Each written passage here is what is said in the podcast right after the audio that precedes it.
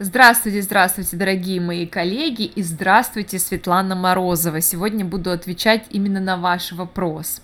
А, вы интересуетесь, эм, дает ли Селта какие-то рекомендации относительно занятий э, частных, то есть индивидуальных, one-to-one, face-to-face и так далее.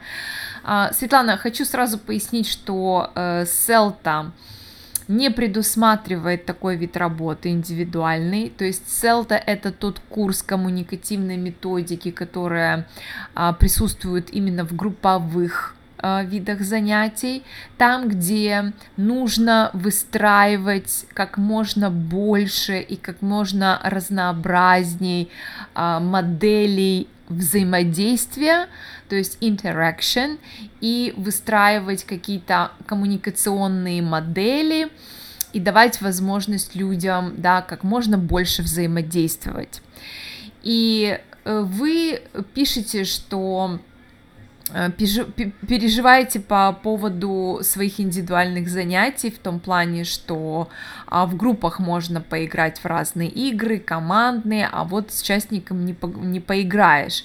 Как бы вы играете, но далеко не во все игры. Вы не можете играть в те игры, в которые играют обычно в группе. И вы э, стараетесь изо всех сил э, как-то разнообразить ваши уроки, но тем не менее вы всегда в поисках э, каких-то новых решений. Э, Светлана, вы, конечно, большая молодец, что вы не останавливаетесь на уже имеющихся знаниях, и искать всегда надо, и идей действительно много, и разнообразить можно, но мне кажется, вы немножечко излишне переживаете на эту тему. Почему? Потому что ну, давайте представим себе танцы. А, представим себе, что преподаватель танцев ведет группу, да, а, какие-то, вот перед ним стоят ученики, скажем, там 10 учеников, какие-то элементы он демонстрирует одновременно всем, одновременно все повторяют, отрабатывают какие-то движения, а потом он что делает? Он ставит людей в пары для того, чтобы уже а, танец э, да, был похож на реальный танец с партнером. Для чего он это делает? Для чего он их парует? Ну, как минимум для того, чтобы все э, были взаимодействованы, чтобы все были задействованы, да, в одно и то же время. То есть э, учитель танцев не, не будет же он танцевать сначала с одним, тренируя какие-то определенные движения, да, потом с другим учеником, потом с третьим, с десятым. То есть целесообразнее поставить людей в пары и пусть они тренируются, а э, э, тренер, учитель в это время будет мониторить, где-то что-то подправлять, где-то что-то подсказывать, э, корректировать и так далее. То есть для чего паруют учеников? Для того, чтобы их максимально активизировать, э, чтобы они не простаивали, чтобы они были как бы involved, да, and active all the time of your lesson. Именно поэтому э, в нашей аудитории мы паруем наших учеников. Или это какая-то pair work, или это какая-то group work. Для чего? Для того, чтобы они все работали одинаково в одну и ту же единицу времени. Что происходит на частном занятии? Есть пара, но она просто одна. Вот и все. Только в этом разница. Да? Есть несколько пар в пределах одной группы, а есть вы и ваш ученик, что составляет одну пару. Никто не простаивает. Ваш ученик получает все внимание да, получает вот все то время, которое бы он мог использовать для работы, для развития там языковых навыков и так далее. А вы э, тот учитель танцев, который э, играет роль партнера, ведет, показывает, обучает и так далее. Э, то есть Я не вижу никакой проблемы. Да, действительно, может быть, вы не можете играть прям во все те игры, которые мы можем играть, когда нас много. Но с другой стороны, я э, рекомендую заниматься частным образом именно тем людям, которые не очень любят играть в игры, потому что далеко не все взрослые люди кинестетики, далеко не все взрослые люди любят играть в какие-то активные игры, да, там competitions. Я тому пример. Вот честно говоря, я не очень люблю все это э, такую вот какую-то бурную активность в аудитории. И вот сейчас э, на селт э, я вот уже как-то к концу попривыкла, но, честно говоря, каждый раз, когда нам дают какие-то а, слишком такие соревновательного характера игры, честно говоря, мне не нравится, потому что я как-то излишне волнуюсь как бы не проиграть, как бы не подвести свою команду. Вот для меня это лишнее волнение.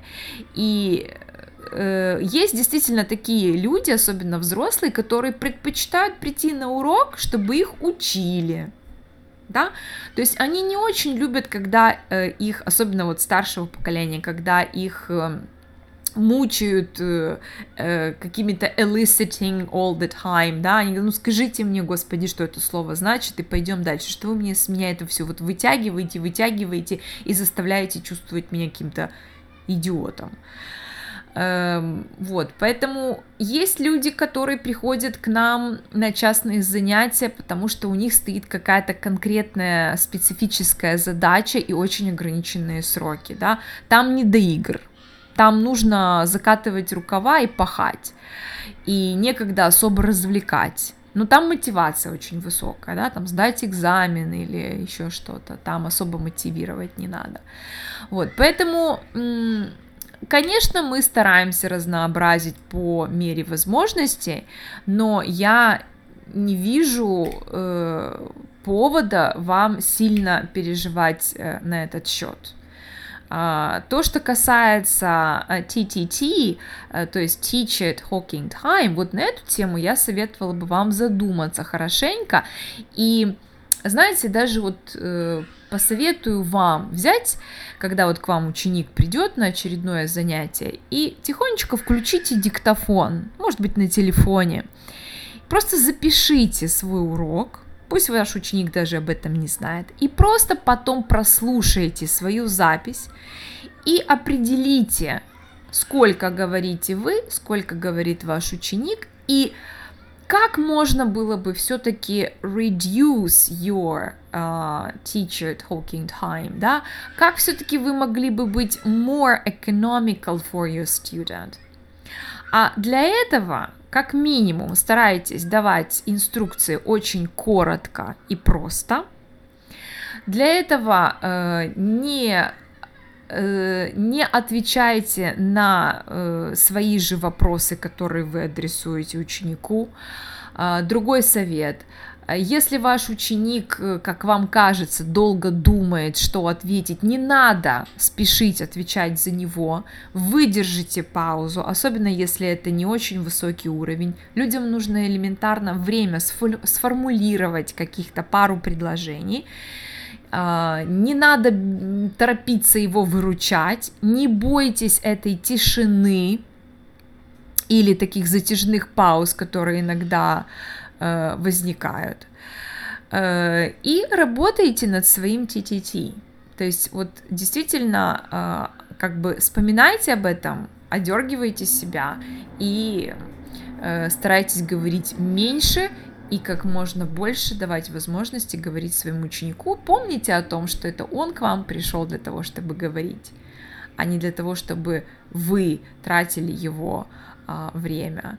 И я, э, Светлана, уверена, что вы замечательный преподаватель, и я уверена, что ваши уроки очень интересные и полезные, и я уверена, что в дальнейшем они будут еще лучше, если вы немножечко подумаете и проконтролируете а, свой а, TTT. Желаю вам больших успехов. С вами была Ирина Ботнарь. До новых встреч. Пока-пока.